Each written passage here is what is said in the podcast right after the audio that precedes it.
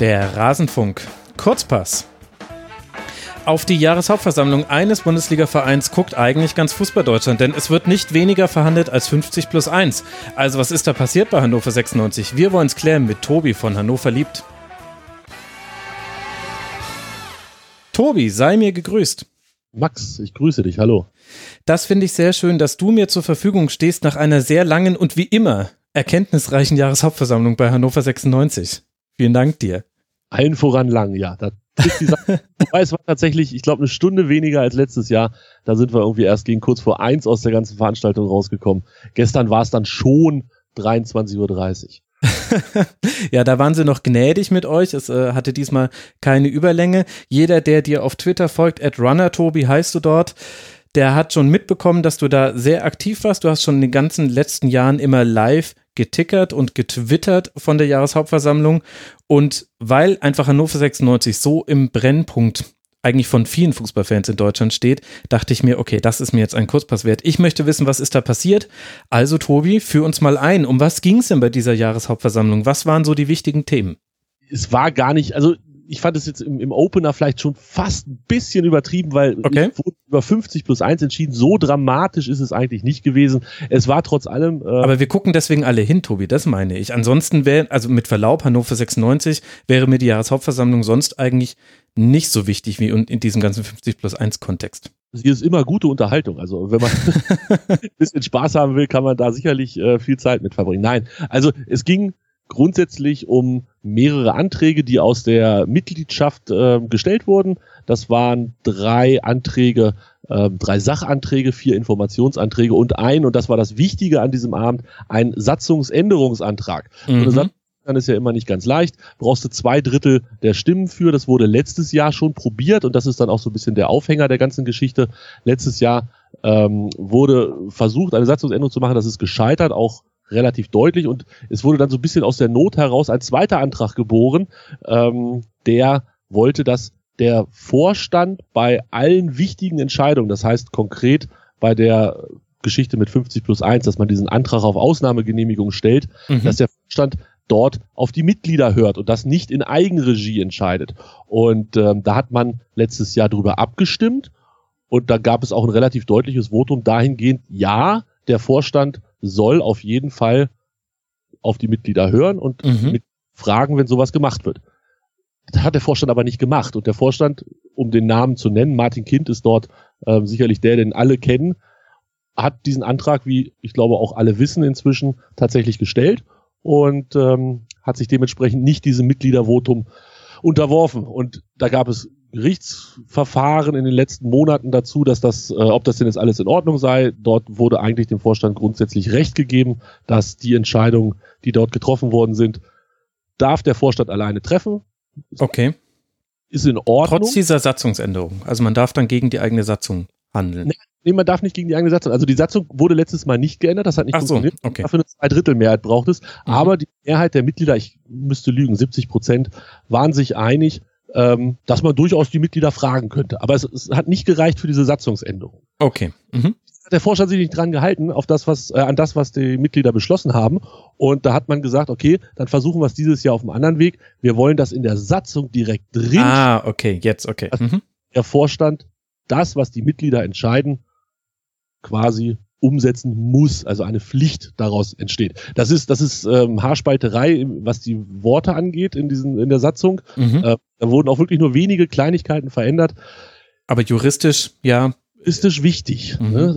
Ja, gut. So war der Plan. Und äh, dafür gab es diesen Satzungsänderungsantrag, der von zwei Personen gestellt wurde, die äh, sich auch beide gestern Abend äh, nochmal vorgestellt haben und auch diesen Satzungsänderungsantrag vorgestellt haben, begründet haben, sehr umfangreich und sehr, ja, auch, auch verschieden. Also jeder hat so ein bisschen seine Aspekte gemacht. Da war eine Frau, ein Mann und, und ähm, die eine hat es eher auf die persönliche Ebene gezogen, der andere hat es ähm, in die Richtung, wir Mitglieder müssen doch zusammen hier die wichtigen Entscheidungen treffen. Mhm. Ja, in die Richtung ging das. Und das ist natürlich etwas, was der Vorstand nicht möchte. Und äh, dementsprechend hat sich da in den letzten, na, lass mich lügen, zwei Wochen hat sich das wirklich hochgeschaukelt. Ja, hat sich da ein, ein, ein Kampf vor der Jahreshauptversammlung ergeben, ähm, bei dem beide Seiten oh, ordentlich Feuer gemacht haben, würde ich sagen. Inzwischen ja fast schon ein Klassiker bei Bundesligisten. Das erlebt man immer häufiger bei so grundlegenden Satzungsänderungen, dass da mit allen Mitteln getrickst wird, auch um zu versuchen, dann die Mehrheiten für sich zu garantieren. Ich erinnere mich an den ersten FC Köln, da gab es einen kostenlosen Hoodie für jeden, der zur Jahreshauptversammlung kommt, mit dem Hintergedanken, dass man vermutet, dass man dadurch ein Publikum anzieht, was eher solchen Änderungen kritisch gegenübersteht und sagt, nee, lass mal es lieber mal alles beim Alten. Beim VfB Stuttgart gab es ein Trikot, was gab es bei Hannover 96? Gab es eine schöne Tasse. Nein, es gab weder Trikots noch Hoodies. Bitte. Aber, ja, aber pass auf, es gab so die ein oder andere kleine Idee. Man kann das jetzt groß interpretieren, dass das genau mit dieser Intention gemacht wurde. Ähm, ich persönlich würde das auch tatsächlich tun. Es gibt sicherlich Leute, die das komplett abstreiten würden. Also auf der einen Seite gab es Tickets für das Spiel gegen Bayern München am kommenden Samstag, also morgen, zu gewinnen. Na gut, äh, das ist ja sportlich irrelevant. Aber gut, ja, interessant. Mhm. Ne, ist so, so ein kleines, kleines Anlocken gewesen, äh, wurde aber auch echt recht kurzfristig bekannt gegeben. Ich weiß gar nicht, wo sie diese Tickets wieder hergegraben haben. Äh, dann gab es noch ein paar Tickets für das letzte Heimspiel gegen Hertha. Ich weiß nicht, ob das jetzt so viele Leute am Ofen hervorgeholt hat, aber das ähm, lassen wir an dieser Stelle dann auch mal. ja. ähm, und man hat, und da ist dann vielleicht das gewesen, was, was so ein bisschen versteckter war, aber in meinen Augen doch eine ziemlich deutliche Geschichte war. Äh, man hat natürlich versucht, die Mitglieder zu motivieren, dass man die Opposition, ich nenne das jetzt an dieser Stelle Opposition, wir können da vielleicht gleich nochmal so ein bisschen drüber sprechen, dass dieses Wort gar nicht von allen so gerne gesehen ist, ähm, dass die Opposition motiviert ist, dass die aktiviert ist, das stand fest. Das, das lief, das lief über Wochen, Monate. Ähm, die Leute kamen sowieso. Das heißt, der EV, Martin Kind, der Vorstand, hatte jetzt die Aufgabe, möglichst viele andere Mitglieder zu motivieren, zu dieser Versammlung ja. zu und abzustimmen. Wie macht man das? Man macht das über die Abteilungsleiter der einzelnen Sparten. Wir haben 16 Sparten bei Hannover 96 mhm. äh, und hat dann sich die Wahl zum Sportler des Jahres ausgedacht. Gab es noch nie. Wir haben noch nie den Sportler des Jahres von Hannover 96 gewählt. Dieses Jahr erstmalig. Wozu führt das? Jede ähm, Sparte präsentiert einen Sportler, der dann quasi diese Sparte repräsentiert. Mhm. Der hat, und der hat sogar noch einen Paten aus der Bundesligamannschaft gekriegt. Videos wurden gedreht, vorgetrommelt. So, und dann geht der natürlich dahin und dann bringt er vielleicht auch noch seine drei besten Kumpels vom Tischtennis mit oder vom Dart oder von welcher Sportart auch immer. Und äh, so hat man versucht, möglichst viele Mitglieder, die vielleicht gar nicht so viel mit der Profifußballabteilung am Hut haben, an diesem Tag in diese Versammlung zu bringen. Hat es denn funktioniert? Hattet ihr mehr Teilnehmer als sonst auf den Jahreshauptversammlungen? Ja, wir wachsen ja quasi exponentiell. Du hast es vorhin gesagt, ich mache das schon seit ein paar Jahren. Ähm, ich glaube, ah, ich weiß nicht, das ist das fünfte oder das sechste Mal in Folge jetzt, dass ich da dabei bin. Die ersten Male fand das im VIP-Bereich in der ähm, damals noch, wie hieß die Arena? Ach, ist auch egal, im Niedersachsenstadion auf jeden Fall. Mhm. Äh, fand das Ganze statt. Da waren vielleicht 200 Leute. Da saßen zwei Journalisten und der eine hatte einen Stift und einen Zettel mit und dann war es das. Es gab keinen Live-Ticker, ähm, es gab keine großen Vorberichte, das lief einfach so. In der Zeit ist übrigens viel kaputt gegangen, was diese 50 plus 1 Geschichte angeht. Da wurden Anteile verkauft, Entscheidungen getroffen, das hat überhaupt gar keiner mitgekriegt.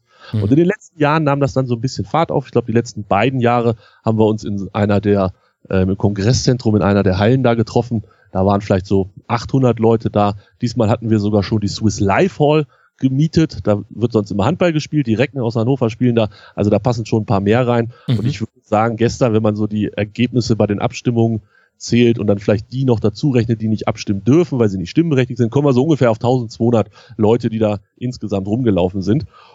Und ja, um das Ergebnis vorwegzunehmen, die waren auch nötig, um allen voran diesen Satzungsänderungsantrag ähm, abzubügeln. Abzubügeln. Also er wurde abgelehnt im Nachhinein. Kannst du mir mal kurz die Argumentationslinien aufzeichnen, die beide Seiten dann vertreten haben? Also was haben denn dann, du hast ja schon angesprochen, Opposition, schwieriges Wort, aber die beiden Antragsteller, eine Frau, ein Mann, was waren so die Dinge, die Sie vorgebracht haben, warum das eine gute Idee wäre, mehr Kontrolle der Mitglieder über den Vorstand in die Satzung zu schreiben? Das Mitbestimmungsrecht der Mitglieder. Wir sind ein Verein, so wurde argumentiert. Ähm, es sollten doch die Mitglieder am Ende entscheiden über solche wichtigen Dinge, wie zum Beispiel eine Ausgliederung beziehungsweise eine Ausnahmegenehmigung von 50 plus 1. Ähm, das sind die klassischen Argumente. Man will mehr Mitbestimmung, man möchte nicht ja in einer Vorstandsdiktatur leben, man mhm. möchte ähm, dass Entscheidungen getroffen werden, die gegen die Mehrheit der Mitglieder spricht, und das ist ja dann auch tatsächlich das, was, wenn man auf die letzte Jahreshauptversammlung zurückguckt, da haben 70 Prozent gesagt, ihr sollt uns erst fragen. Ja. Und dann wurden wir nicht gefragt. Das waren, das waren die Hauptargumente in der Richtung. Das wurde natürlich von vielen Leuten, nicht nur von den Antragstellern, in dieser Aussprache vor der Abstimmung intensiv diskutiert. Man hat da ähm, ja, viele Statements gehört, die mehr oder weniger hilfreich waren zur Entscheidungsfindung, wobei ich davon ausgehe, dass wahrscheinlich 96 Prozent der Anwesenden schon wussten, was sie abstimmen, als sie da hingekommen sind. 96 Prozent ist ja eine witzige Zahl bei Hannover. Ne? Ähm, auf der anderen Seite. Aber die Gegenargumente kann man sich ja aber auch ganz gut herleiten. Man kann ja sagen, ja, haben denn überhaupt die Mitglieder immer den Durchblick oder den Weitblick, vielleicht auch einfach die Kompetenz, um alle Dinge zu entscheiden? Genau, das ist die eine Geschichte. Ähm, worauf aber noch viel mehr rumgeritten wurde seitens des Vorstands, ist das Argument äh, Handlungsunfähigkeit. Man hat ähm, quasi so ein bisschen herausgestellt, wenn es so kommt, dass wir die Satzung ändern, dann müssten wir ja bei jedem Kleinkram die Mitglieder fragen. Man hat das von seitens des Vereins sicherlich ein bisschen überspitzt formuliert und ein bisschen ähm, überdramatisiert. Ja, schau dir die SPD an, das hat die an den Rand des Niedergangs gebracht. Ja, aber Gott sei Dank, also gut. Wir sind Hannover 96, hat Hannover 96 gesagt und da muss dann der Vorstand auch was entscheiden können. Das war auch schon immer so und also es war, ja, die Argumente, ich will nicht sagen, dass sie, dass sie ein bisschen dünn waren, aber man hat versucht, da diesen Status quo, wir haben ja so viel erreicht in den letzten 20 Jahren. Wir sind aus der dritten Liga und jetzt sind wir in der ersten, in den letzten 16 Jahren, 15 Jahre dabei und wir haben ein tolles Nachwuchsleistungszentrum und wir haben Stadion und so. Das, das funktioniert doch so gut. Lass doch das bitte so, wie es ist. Lass doch den Vorstand so walten, wie es bisher der Fall war. Da werden insgesamt, das muss ich dazu sagen, werden wirklich viele, viele Sachen durcheinander gemischt. Äh, mhm. Äh, da mal was vergessen und dann äh, brüllt auch mal wieder einer rein von der anderen Seite und dann wird auf dieses Argument eingegangen, dann wird auf das nächste Argument nicht eingegangen. Also es ist so eine Jahreshauptversammlung, wie sie im Buche steht, wie man sie sich quasi vorstellt und wie sie, ja, vielleicht bei dem einen oder anderen Verein, der ein oder andere Zuhörer wird sich denken, auch schon vorgekommen ist. Also das hat Hannover ja auch nicht exklusiv solche, ja, ein bisschen turbulenten Abende.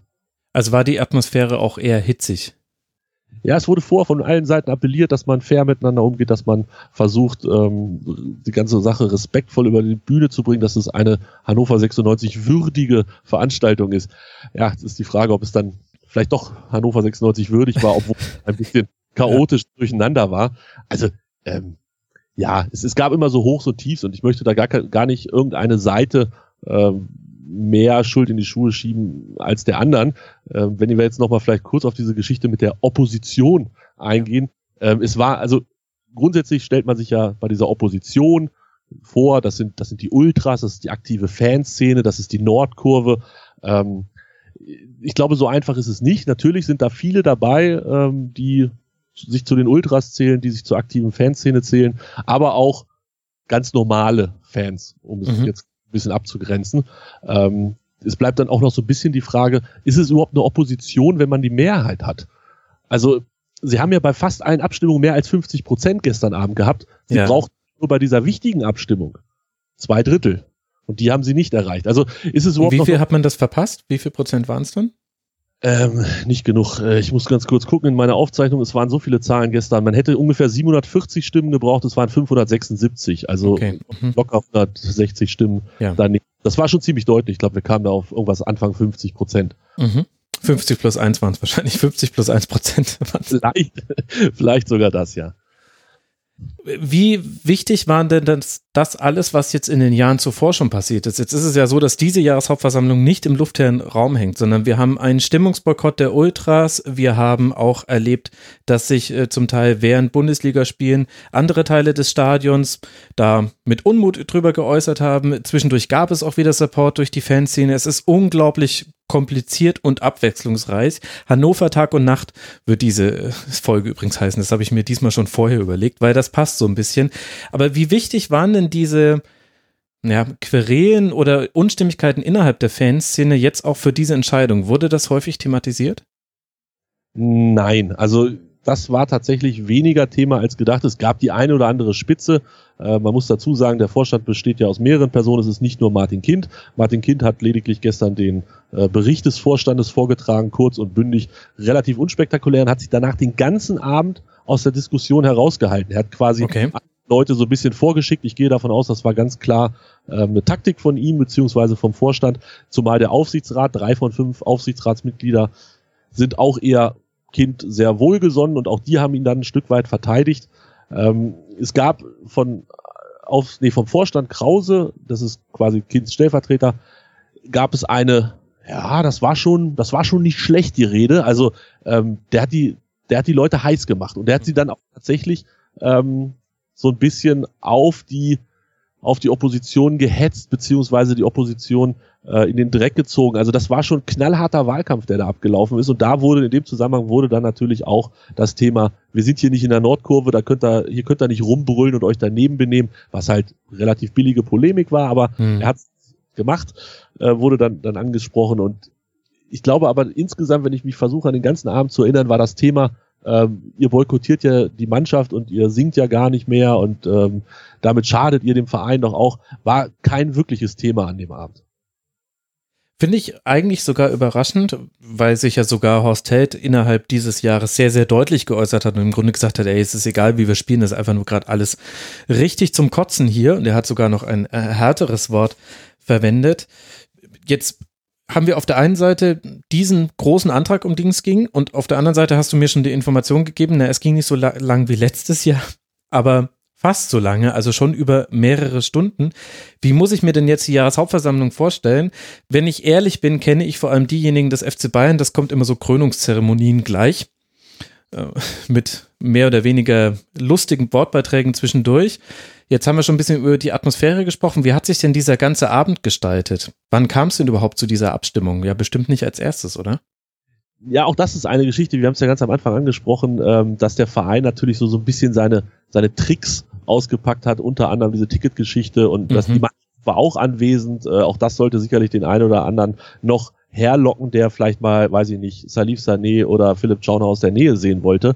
Ähm, eine dieser Geschichten, die dazugerechnet wird zu diesen Tricks, war die Tagesordnung, ähm, die natürlich vom Vorstand oder vom Aufsichtsrat, ich weiß es ehrlich gesagt gar nicht. Einer legt es fest, auf jeden Fall. Ähm, ich glaube, Aufsichtsrat müsste es eigentlich sein bei der Jahreshauptversammlung.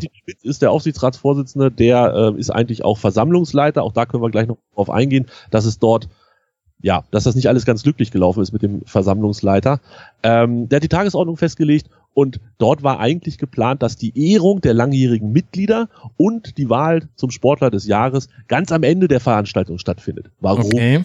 Warum? Damit diese Leute Alle da bleiben. Genau, Max. So sieht es nämlich aus.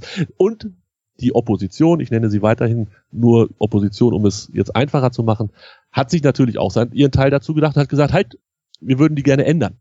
Ähm, gerade bei der Wahl zum Sportler des Jahres, da sind junge Menschen mit dabei, die noch nicht volljährig sind, die müssen doch auch ins Bett, wenn wir das ganz nach.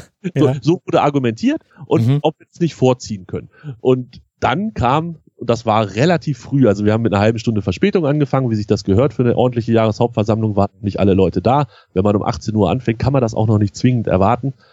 Ähm, wie sich das gehört, ging es dann auch gleich hoch her. Ähm, wir haben fast schon gelacht, weil Valentin Schmidt, der Aufsichtsratsvorsitzende, hat ähm, gesagt, ja, dann stimmen wir darüber jetzt ab ob wir die, Satz, äh, die Tagesordnung ändern. Mhm. Dann ähm, hat er gesagt, ja, jetzt heben wir alle kurz hoch hier, die für äh, Änderung sind und dann heben alle die Karte hoch, die gegen die Änderung sind. Und dann hat er gesagt, ja, das habe ich jetzt hier so mit dem Auge grob überblickt. Tagesordnung bleibt. Wir machen so. du kannst das sind ja bayerische Zustände, ist ja fürchterlich. ne, es sind äh, Dackelzüchterverein äh, Zustände. Sag ich du kannst dir ungefähr vorstellen, ähm, was los war in der Halle. Gerade auf Seiten der Opposition gab es laute Zwischenrufe und Valentin Schmidt hat sich dann dazu hinreißen lassen zu sagen, okay, wir zählen das nochmal aus. Das sah dann so aus, dass ich glaube, so um die 20 Helfer ähm, quasi immer so, so blockweise gezählt haben, wie viele Leute mhm. dafür gestimmt haben und wie viele Leute dagegen gestimmt haben. Und jetzt darfst du dich anschneiden. 462 waren dafür, dass die Tagesordnung beibehalten wird. 581 waren für eine Änderung. Also mal locker 120 Euro, äh, 120 Leute mehr. Und ja, das kann man auch nicht sehen. Hat das mit mit seinem professionellen Auge sofort erkannt. Also da war schon gleich ein bisschen Feuer drin. Danach kam diese Rede, wie gesagt, von ähm, Vorstand Krause, der da sehr, sehr viel Feuer reingebracht hat, hinten raus gerade noch die Kurve gekriegt hat, um zu sagen, und eigentlich wollen wir doch alle nur das Gleiche. Wir wollen doch alle, dass es Hannover 96 gut geht. Aber vorher hat er erst nochmal die ein oder andere Partei in diesem ganzen Schlamassel in den Dreck gezogen. Das war schon, ja, das war schon ziemlich schwungvoll. Und ähm, dann wurde tatsächlich diese Geschichte mit der, mit der Wahl wurde vorgezogen. Mhm. Äh, man hat dann auch die Ehrung der langjährigen Mitglieder. 70 Jahre, unfassbar, wie lange man in diesem Verein sein kann. Ja, Wahnsinn. Also, ähm, die sind dann tatsächlich auch teilweise früher gegangen. Ich habe dann Leute mit Blumensträußen und, und Flaschen in der Hand gesehen, die deutlich vor der entscheidenden Abstimmung nach Hause gegangen ist. Also da ist der Plan des Vereins nicht aufgegangen, auch wenn es am Ende dann ja doch gereicht hat, was die Stimmen angeht.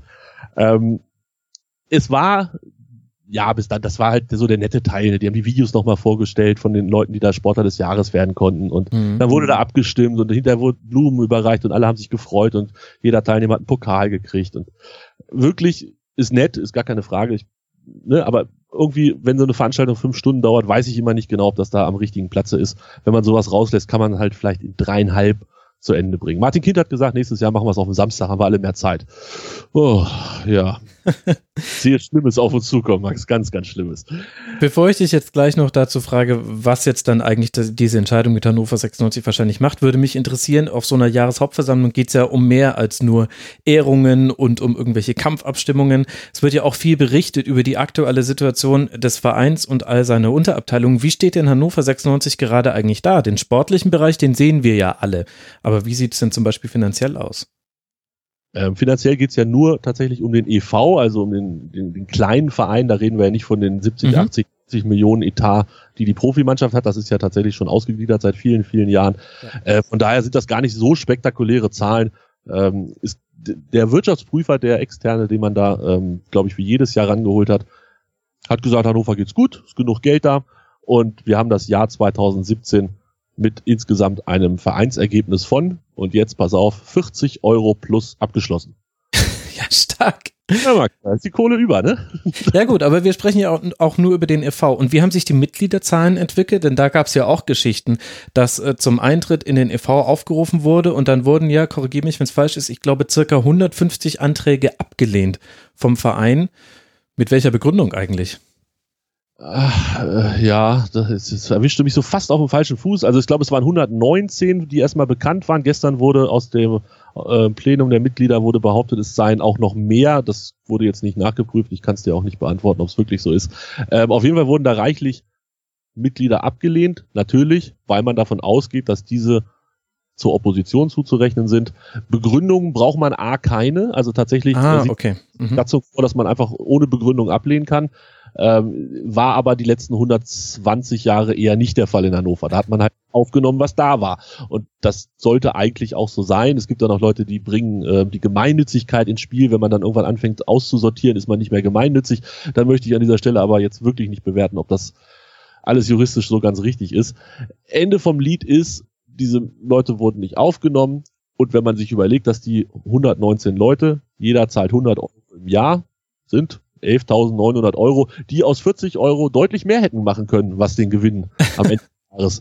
Ich sag's nur an dieser Stelle. Ne? In der Tat. Und sensationelles Gedächtnis. Ich habe dich da wirklich jetzt ein bisschen ins kalte Wasser geschmissen und die Zahl stimmt. 119 Mitgliedsanträge. Ja, ich glaube, gestern Abend war irgendwo und jemand meinte halt, es seien sogar noch mehr erkenne Leute, die nicht aufgenommen wurden. Keine Ahnung. Es wurden da, ähm, vielleicht das noch als Ergänzung für die Leute, die da nicht so tief drinstecken, es wurden tatsächlich Aufnahmegespräche teilweise geführt. Wahnsinn. Ja. Aber wie hat sich denn die Mitgliederzahl dann entwickelt?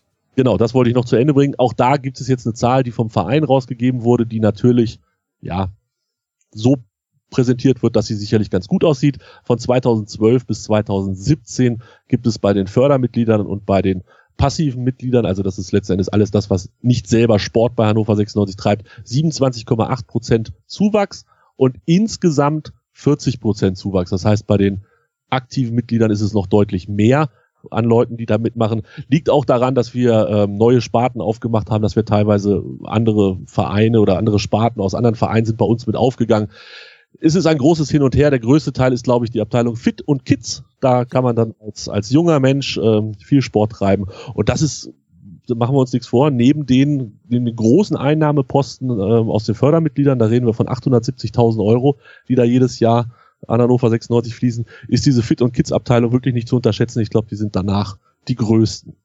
Ja, genau. Kommt auch äh, viele, viele Leute arbeiten da, wenn man sich mal ein bisschen äh, auf eurer Homepage so durchklickt. Aber jetzt lass mal dann auch über die ja, äh, KGAA sprechen, also über die Fußballabteilung von der Hannover 96. Lass uns ganz kurz einen wichtigen Aspekt ja. sprechen, gestern Abend, der hier definitiv nicht untergehen sollte. Das ist die sonst eigentlich immer recht unspektakuläre Entlastung des Vorstandes und des Aufsichtsrates. Ja. Äh, das passiert eigentlich immer mehr oder weniger knapp und es ist dann durch. Tatsächlich war es gestern so, dass sowohl der Vorstand als auch der Aufsichtsrat nicht entlastet wurden. Ganz panische Zustände auf der Pressetribüne. Google wurde angeschmissen. Was, Was heißt das eigentlich? genau. Tatsächlich, die, auf der ersten Seite, wenn man das googelt, findet man ähm, aus dem Kölner Stadtanzeiger ein, eine Nachricht aus 2010. Also ich gehe mal davon aus, beim FC war es dann irgendwie 2010 auch mal so, dass der Vorstand nicht entlastet wurde. Er hat an, soweit ich das auf die Schnelle erfassen konnte, gar nicht so große Auswirkungen. Es geht da letzten Endes nur ähm, darum, dass der Vorstand beziehungsweise der Aufsichtsrat von ihren, ähm, ja, von, von der Haftung nicht entbunden werden. Man möge mich gerne korrigieren, so habe ich das erstmal verstanden. Grundsätzlich können sie natürlich ganz normal weiterarbeiten in ihrer Legislaturperiode und ähm, das tun sie natürlich auch. Denn, und jetzt kommen wir zu dem spannenden Punkt, auch wenn Martin Kind als Vorstand nicht entlastet wurde, hat er hinterher gesagt, das ist erst einmal unbedeutend, maximal, äh, maximal optisch interessant, aber inhaltlich letztlich ohne Bedeutung. Also so ist Martin Kind, der sieht das Positive am gestrigen Abend, der sagt, der Satzungsänderungsantrag ist nicht durchgekommen. Ist doch egal, ob ich hier entlastet werde oder nicht. Also das heißt, wir können mal so ein bisschen zusammenfassen. Was passiert ist, war, dass man zum wiederholten Male gesehen hat, dass eine Mehrheit, Mehrheit der Mitglieder gegen das ist, was Martin Kind anstrebt, nämlich die völlige Befugnisgewalt über Hannover 96 zu haben und dass es aber auch nicht zu irgendwelchen juristisch bindenden Satzungsänderungen für ihn gekommen ist und Martin Kind deswegen das, also er hätte es vielleicht auch so ignoriert, hatte er im letzten Jahr auch schon, aber er hat im Grunde auch nichts, woran er sich jetzt halten muss. So kann man doch das jetzt zusammenfassen, was passiert ist auf der Jahreshauptversammlung. Genau, so kann man zusammenfassen. Ähm, man muss vielleicht noch dazu sagen, dass diese Satzung erst vor zwei Jahren, 2016, quasi komplett neu geschrieben wurde und dass bei dieser Neuschreibung auch Vertreter ähm, aus der Opposition mit dabei waren, die das genau so wollten und dann auch empfohlen haben, diese Satzung so anzunehmen. Die wurde damals mit ganz großer Mehrheit, ich glaube sogar 100 Prozent, angenommen. Also äh, vielleicht hat man damals nicht genau erkannt, welche mhm sich da so hinter der ganzen Geschichte verbirgen. Und jetzt hast du halt das Problem, in Anführungsstrichen, dass du zwei Drittel der Mitglieder brauchst, um die Satzung zu ändern. Und das ist zum zweiten Mal in Folge relativ deutlich dieses Jahr, letztes Jahr war es, glaube ich, ein bisschen knapper, hat es nicht funktioniert. Und ja, die Konsequenz ist, Martin Kind bleibt König von Hannover, zumindest äh, Vorstand vom EV, kann schalten und walten, wie er möchte, da der Aufsichtsrat aktuell noch mit drei Leuten besetzt sind, die ihm keine Steine in den Weg legen. Und ähm, ja, mal gucken, was er in den nächsten zwölf Monaten so macht. Denn nächstes Jahr ist Aufsichtsratswahl. Da könnte das dann vielleicht nochmal kippen. Das wäre jetzt dann auch so ein bisschen meine Frage gewesen, wie so die Zukunft von Hannover 96 aussieht. Was glaubst du, wird jetzt im nächsten Jahr passieren? Das ist ein bisschen gemein, denn es passiert bei euch immer sehr, sehr viel. Und das hier ist ja ein Kurzpass.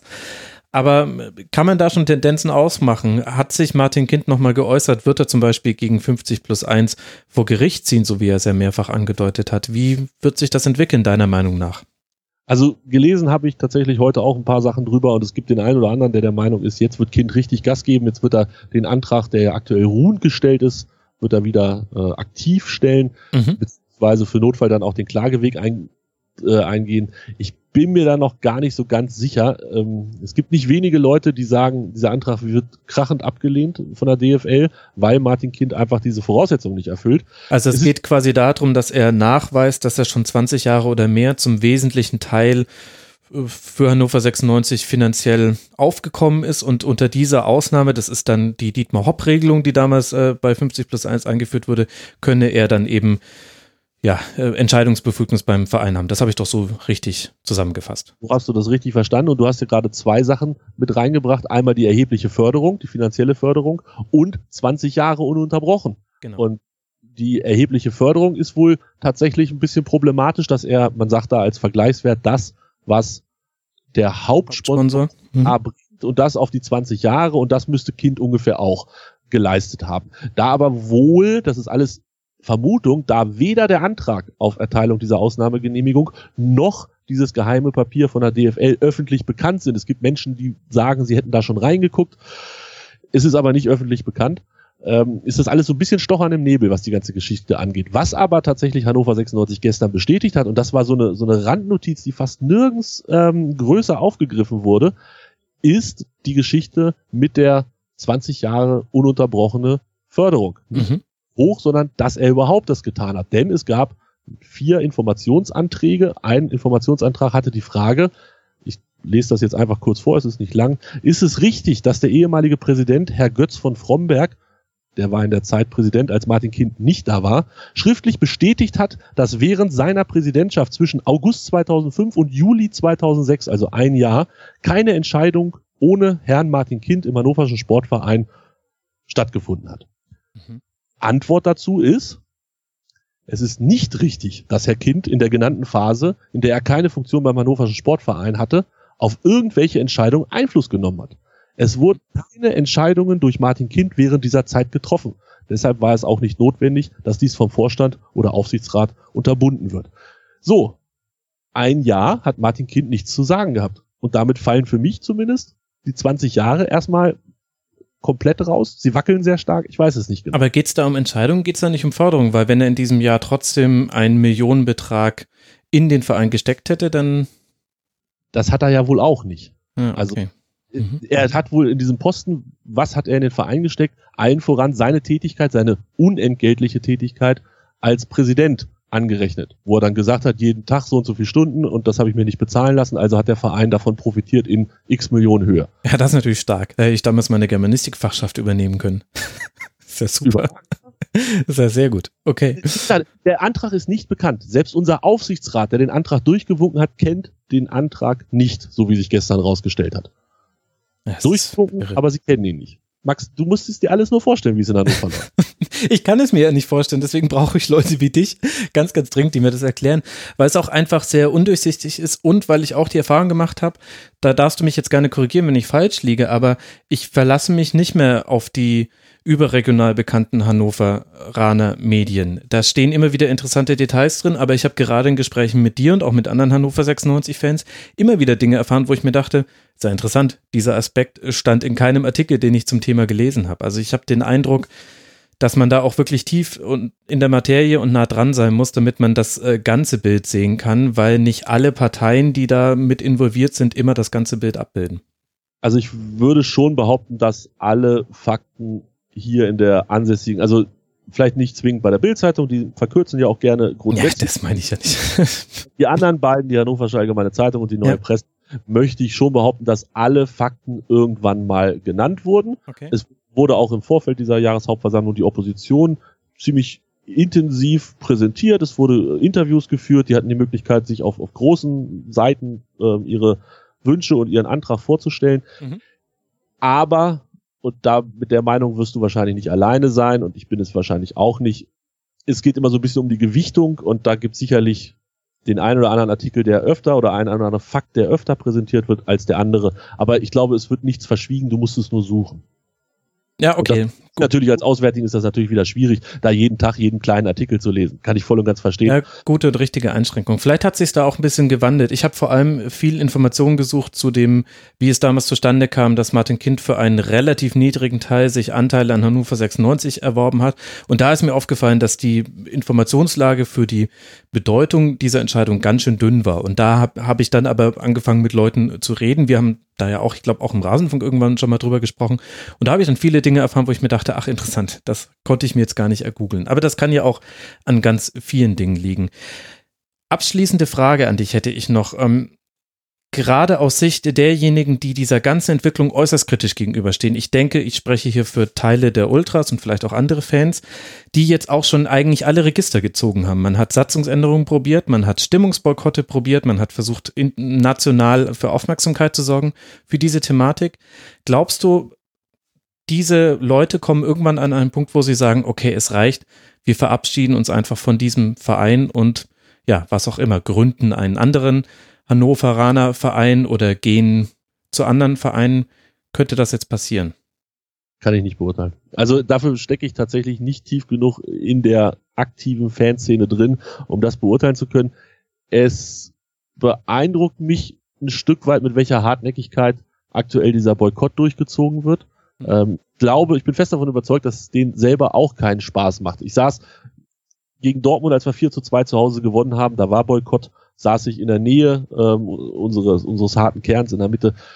Als das 4 zu 2 gefallen ist, äh, die, die, die waren hin und her gerissen zwischen ich raste hier komplett aus vor Freude und eigentlich wollen wir keine Stimmung machen. Also ich glaube schon, dass. Mein das Gott, das ist ja wie der Videobeweis, der alle Emotionen tötet. Das ist ja fürchterlich. mal einer der Videobeweis ist an allem. Ja, genau, wo man nicht weiß, ob man jubeln darf. Vielen Leuten fällt das schon alles sehr schwer, kann mir aber auch durchaus vorstellen, und ich kenne tatsächlich auch persönlich Leute, die jetzt vielleicht nicht vor zu den Ultras zu zählen waren, aber schon in die Richtung aktive Fanszene gehen, die sich nach und nach Stück für Stück, und das ist ein Prozess, der jetzt nicht erst in den letzten sechs Monaten oder zwölf Monaten passiert ist, sondern tatsächlich schon über Jahre hinweg ähm, vom Verein von Hannover 96 entfernt haben, die auch tatsächlich Dauerkarten nicht mehr nutzen, die nicht mehr ins Stadion gehen, die nicht mehr auswärts fahren. Das gibt es. Ich kann dir aber quantitativ nicht sagen, sind das 2%, 5%, 0,2%.